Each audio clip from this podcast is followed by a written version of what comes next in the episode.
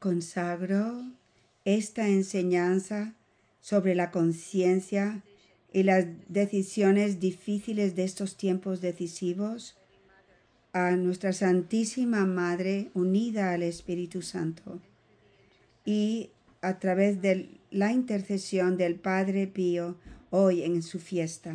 Amén. El Padre Jordi nos habló la semana pasada de la autoridad papal. Nos explicó y le explicó a, a la comunidad lo que significa infalibilidad, otras enseñanzas sobre la fe y la moral llamadas magisterio ordinario, y el juicio de un papa que aplica un principio moral a una situación o controversia. Una de las cosas que el padre Jordi nos dijo es lo siguiente.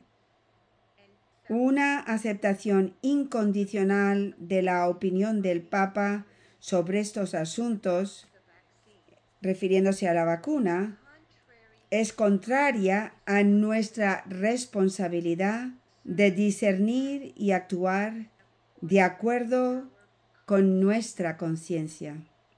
Eso es una frase poderosa.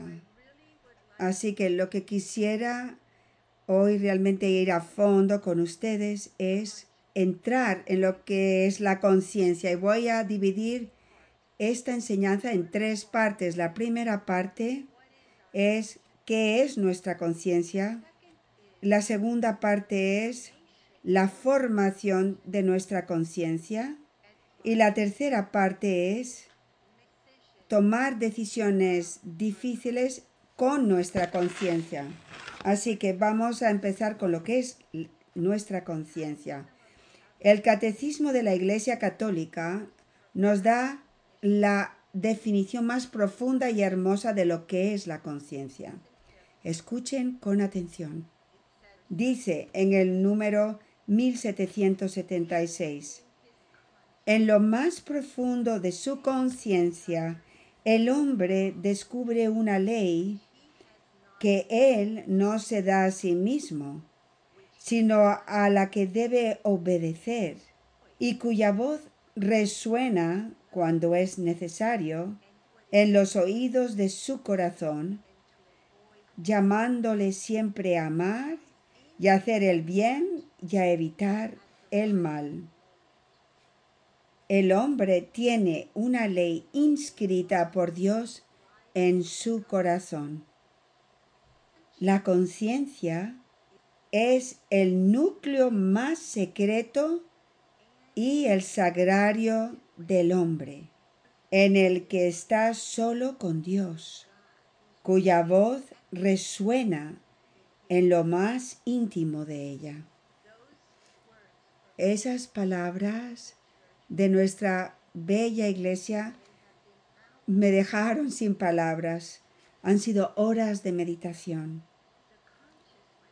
La conciencia, mi querida familia, es el santuario más secreto en lo más profundo de nuestro corazón si los hombres y las mujeres no van a fondo a sus corazones, no son ni siquiera capaces de estar conectados con esa parte dentro de ellos. En el número 116 del Camino Sencillo, en la página 311, el Señor nos dice lo siguiente. Mi palabra es mi vida que ha de tocar la profundidad de tu corazón. Un corazón endurecido no puede sentir cuando lo toca mi palabra viva. El intelecto puede recibir mi palabra y manipularla, pero el espíritu penetra el corazón con mi palabra y lo transforma. Todo nuestro camino sencillo ayuda a formar nuestra conciencia.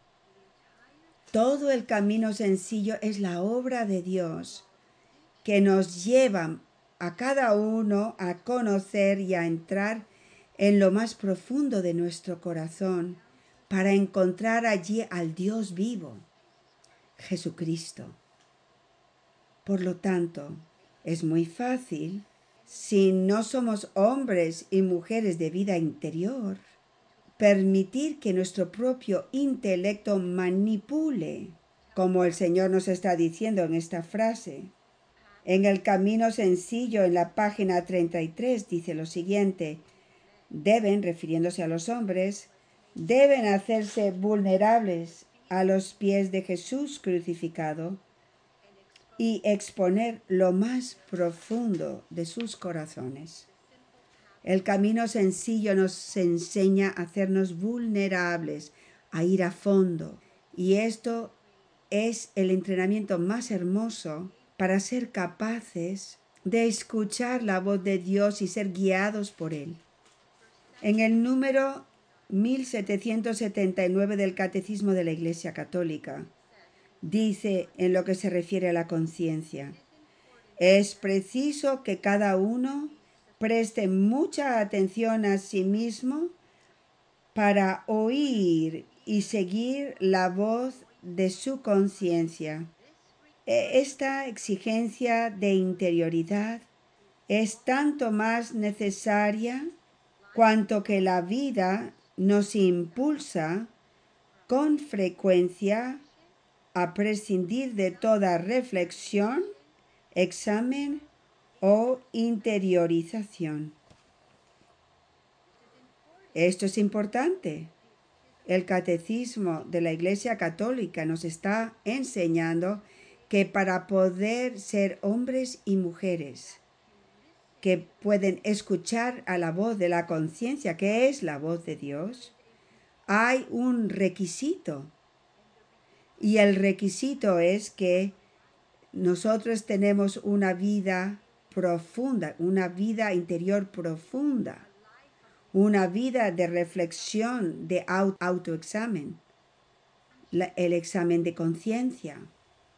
Todo nuestro camino nos hace hombres y mujeres, como lo dice el catecismo, que tienen una habilidad profunda de vivir esta vida interior. Qué importante es esto.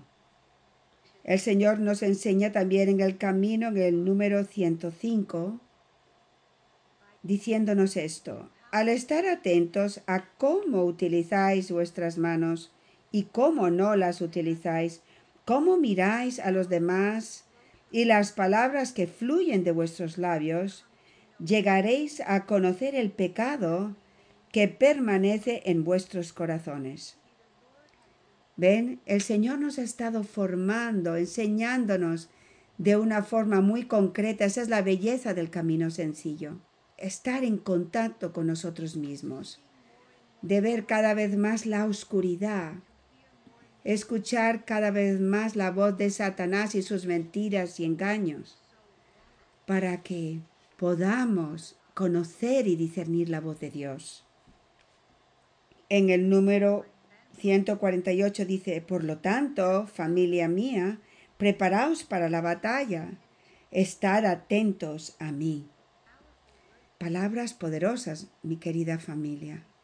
Preparaos para la batalla. Y dice, estad atentos a mí. Tenemos que ser hombres y mujeres que saben cómo vivir y discernir la voz de Dios en nuestra conciencia para que podamos estar en batalla de acuerdo a su voluntad. El número 1781 del Catecismo de la Iglesia Católica dice, la conciencia hace posible asumir la responsabilidad de los actos realizados, lo opuesto de lo que hicieron Adán y Eva. Ellos se echaron uno al otro la culpa y le echaron la culpa a Dios. Debido a la caída, nuestra tendencia humana es echarle la culpa a los demás de las decisiones o las no decisiones que hemos tomado.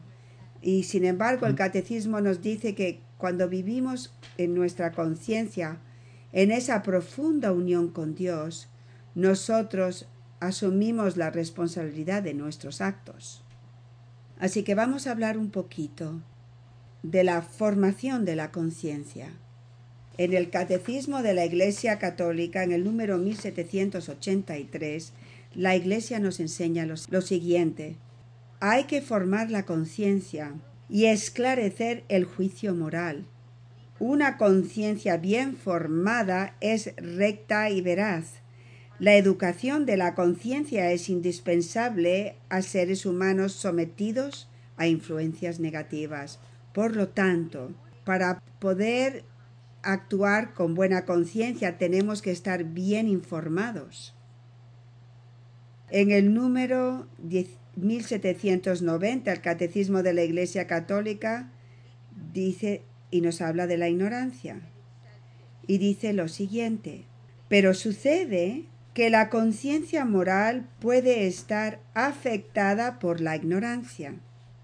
El número 1791 dice, esta ignorancia puede con frecuencia ser imputada a la responsabilidad personal Así sucede cuando el hombre no se preocupa de buscar la verdad y el bien. Ahora bien, mantengan esto en mente en los tiempos que estamos viviendo. El catecismo de la Iglesia Católica nos está diciendo que tenemos la responsabilidad de estar bien informados, porque si actuamos en ignorancia, no podemos actuar con buena conciencia. Les voy a dar algunos ejemplos de mi vida personal. Me casé cuando tenía 19 años. Pedro, mi marido, tenía 21.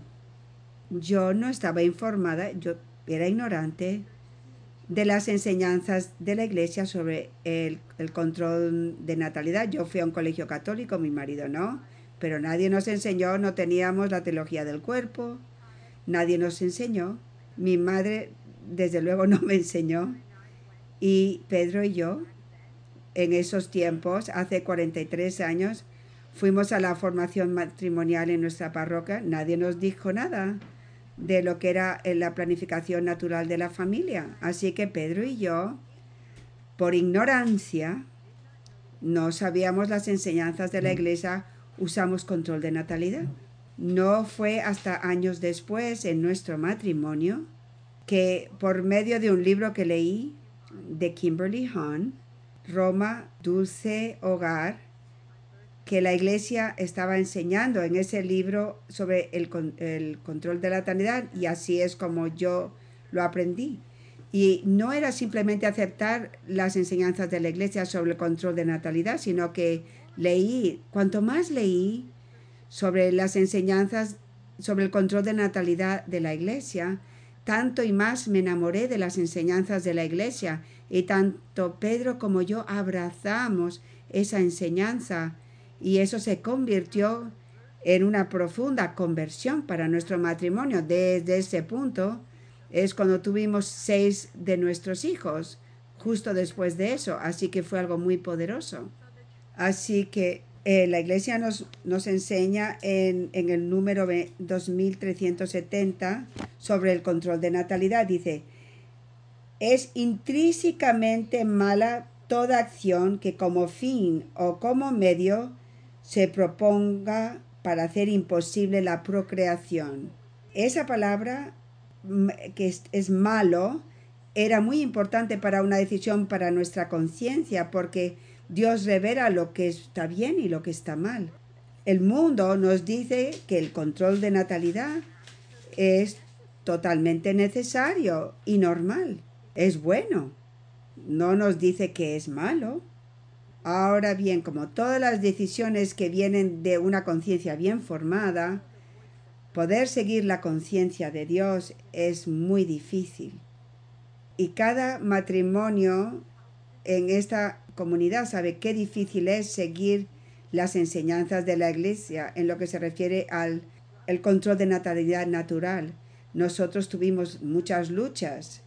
A veces, hablando humanamente, no sentíamos que necesariamente estábamos listos para otro, tener otro bebé. Y sin embargo, el Señor nos, nos enviaba otro niño, otro bebé. tuvimos que tener una lucha con esto, pero esa lucha nos perfeccionó en el amor. Esa lucha nos perfeccionó en confianza, pero no era algo fácil.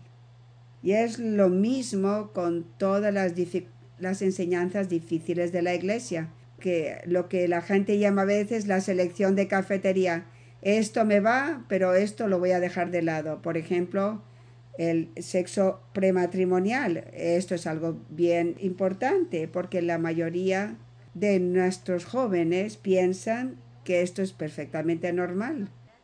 Y sin embargo, la Iglesia nos enseña con gran sabiduría, por la belleza del plan de Dios, lo que está bien o mal del sexo prematrimonial. Lo mismo con el matrimonio entre un hombre y una mujer y lo mismo con la homosexualidad. En el número 2357 al 2359 habla explícitamente de lo que se refiere a la homosexualidad. Estamos viviendo en un mundo que nos dice que esto es perfectamente normal y tiene que ser aceptado por todos nosotros. Y sin embargo, la Iglesia nos enseña algo bien diferente. No voy a leerlo, los invito a que lo lean ustedes y que tomen su catecismo, pero la última frase, en el número 2359, la Iglesia dice, no pueden recibir aprobación en ningún caso.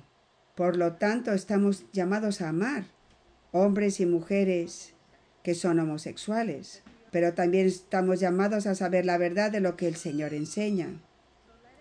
Así que vamos a ir adelante al número 1784. El catecismo nos dice que la educación de la conciencia es una tarea de toda la vida. Es constante. Ahora miren lo que esto hace. Esto es poderoso. Nuestra iglesia nos dice, si nosotros somos fieles a formar nuestra conciencia, preserva o sana del miedo, del egoísmo y del orgullo. La mayoría de las personas están asustadas. Una conciencia bien formada nos sana del miedo. ¿Por qué? Porque en el núcleo de nuestro corazón, en el centro de nuestro corazón, Dios nos está convenciendo de la verdad, afirmando la verdad. Y es esa convicción nos trae paz y nos, y nos da valor. También dice lo siguiente, preserva o sana del miedo, del egoísmo y del orgullo, de los insanos sentimientos de culpabilidad y de los movimientos de complacencia nacidos de la debilidad y de las faltas humanas. La educación de la conciencia garantiza la libertad y engendra la paz del corazón. Por lo tanto, si tenemos un mundo que está consumido ahora mismo con el miedo y con la ansiedad, es debido a que tenemos un mundo que ya no tiene una conciencia bien formada y no puede entonces escuchar y estar convencido por la voz de Dios dentro de nosotros. Eso revela una de las más grandes oscuridades del corazón humano que estamos viendo. En el número 1785 del Catecismo de la Iglesia Católica, en lo que tiene que ver con la formación de la conciencia, dice, en la formación de la conciencia, la palabra de Dios es la luz de nuestro caminar. ¿Cuánto nos enfocamos en esta comunidad en la palabra de Dios?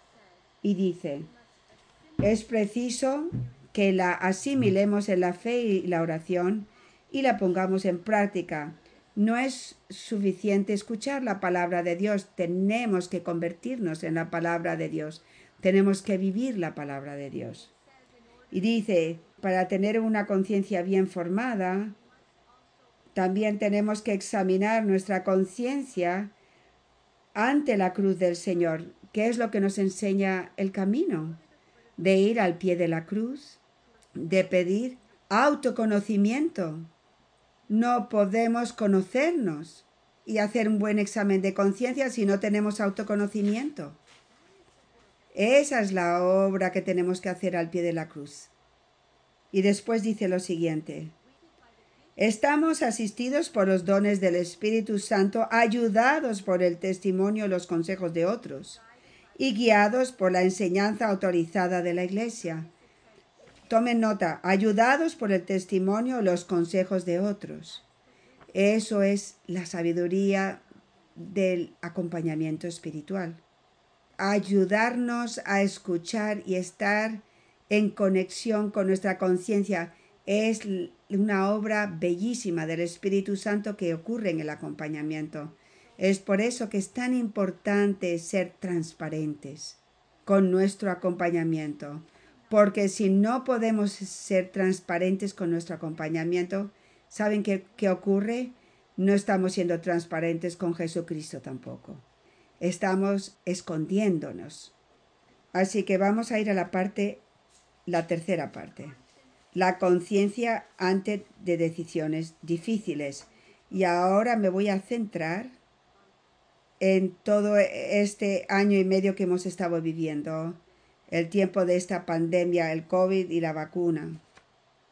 Porque entrando en nuestra conciencia es algo que es lo más importante, mi querida familia. En el número del Catecismo 1787 dice, el hombre se ve a veces enfrentado con situaciones que hacen el juicio moral menos seguro y la decisión difícil. Eso es lo que estamos viviendo ahora pero debe buscar siempre lo que es justo y bueno y discernir la voluntad de Dios expresada en la ley divina. La palabra que debe buscar con seriedad eso es muy importante, porque para poder saber lo que Dios quiere que recibamos esta vacuna o no, tenemos que ir seriamente y buscar y estar debidamente informados para que nuestra conciencia pueda ser formada adecuadamente y podamos escuchar a Dios diciéndonos lo que tenemos que hacer. En el número 1788 del Catecismo nos dice lo siguiente. Para esto, el hombre se esfuerza por interpretar los datos de la experiencia y los signos de los tiempos gracias a la virtud de la prudencia, los consejos de las personas entendidas y la ayuda del Espíritu Santo y de sus dones. Es por eso que desde el principio de esta pandemia, yo con muchos de ustedes estábamos escuchando la, la voz del doctor Fauci, a la voz de nuestro gobierno. Estábamos escuchando a la voz de muchos doctores. Y sin embargo, yo como muchos de ustedes empezamos a decir, espera un momento, hay otros médicos, hay otros científicos, que están diciendo algo diferente. Y espera un momento, todos esos doctores y todos esos científicos están siendo censurados. Eso inmediatamente para mí, como muchos de ustedes, fue como una luz roja. Un momento. Si yo voy a tener una conciencia bien formada, yo tengo que escuchar lo que estos hombres y mujeres están diciendo y que están siendo censurados por ello. Y yo pienso que muchos de en esta comunidad empezamos a escuchar estas voces. Empezamos a escuchar voces de hombres y mujeres que tuvieron que dar mucho. Eh, el doctor Fauci está haciendo billones. Y yo estaba escuchando en cambio a doctores y científicos increíblemente bien cualificados que han perdido sus trabajos, que perdieron su reputación, que han perdido su economía, algunos de ellos ahora están, sus vidas están siendo en juego, están puestas en juego. Y yo dije, espera un momento, yo tengo que escuchar estas voces. Esto era importante para todos nosotros. Para conocer los signos de los tiempos.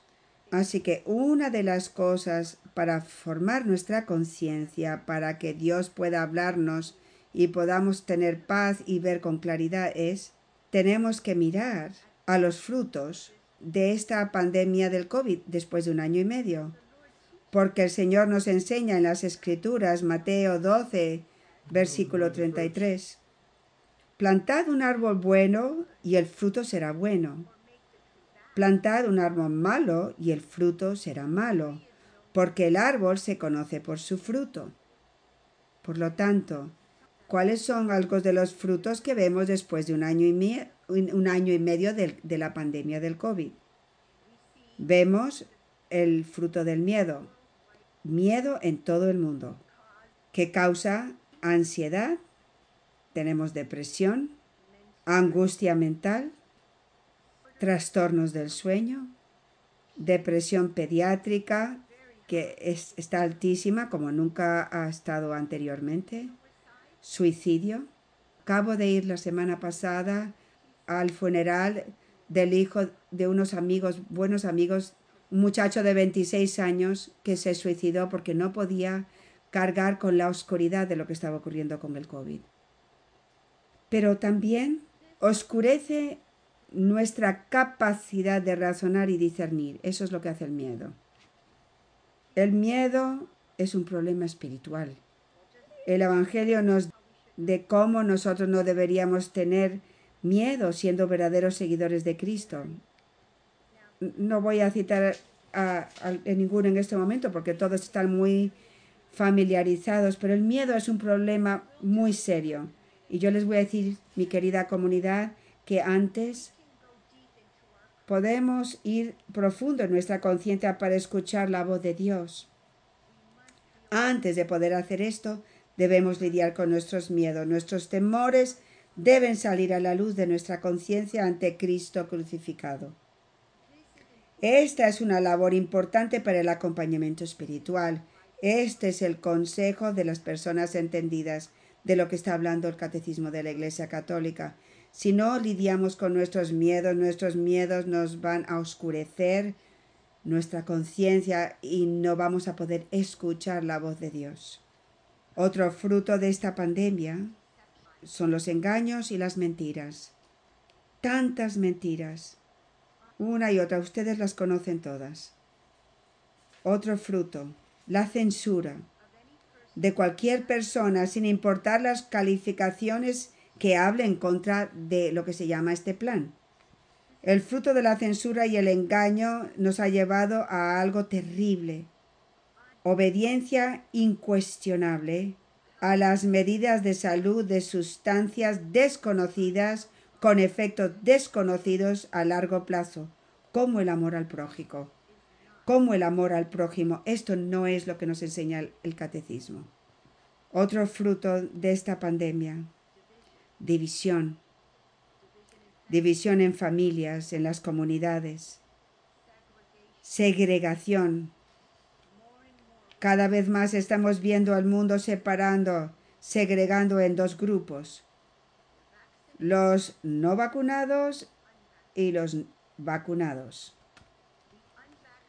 A los no vacunados se les prohíbe ahora los servicios no esenciales algunas de las personas que no están vacunadas en algunas diócesis del mundo ya no pueden ni siquiera asistir a la misa. Hay también el etiquetado de grupos de personas en esta segregación. Los antivacunas, así es como los llaman, teórico de la conspiración, se les llama. Los que son malos porque están dando información que no es adecuada eso es parte de la división, de la, de la segregación y es parte del mal. La distancia también es parte de esta división.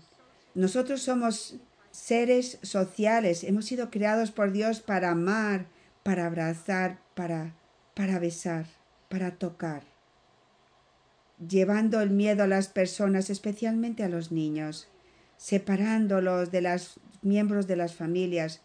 Esto no es una buena manzana. Esto es mal. Esto va en contra del plan de la creación de Dios. Los niños están siendo dañados enormemente. Ver a todos estos niños chiquitos con, con las, los tapabocas todo el día en la clase es algo inhumano. Va en contra del desarrollo de la mente, del corazón, de un ser humano, de un niño. Otro fruto malo es el control, la tiranía. Las personas tienen que poder decidir, cada uno de nosotros, si vamos a estar vacunados o no. Pero obligar vacunas que atenten contra la dignidad de la persona es una violación. Hay miembros de esta comunidad, igual que en el mundo entero, que sus trabajos para ah, poder mantener a sus familias están en juego. Jack y Amy tienen seis hijos en la casa. Micah tiene ocho hijos que alimentar.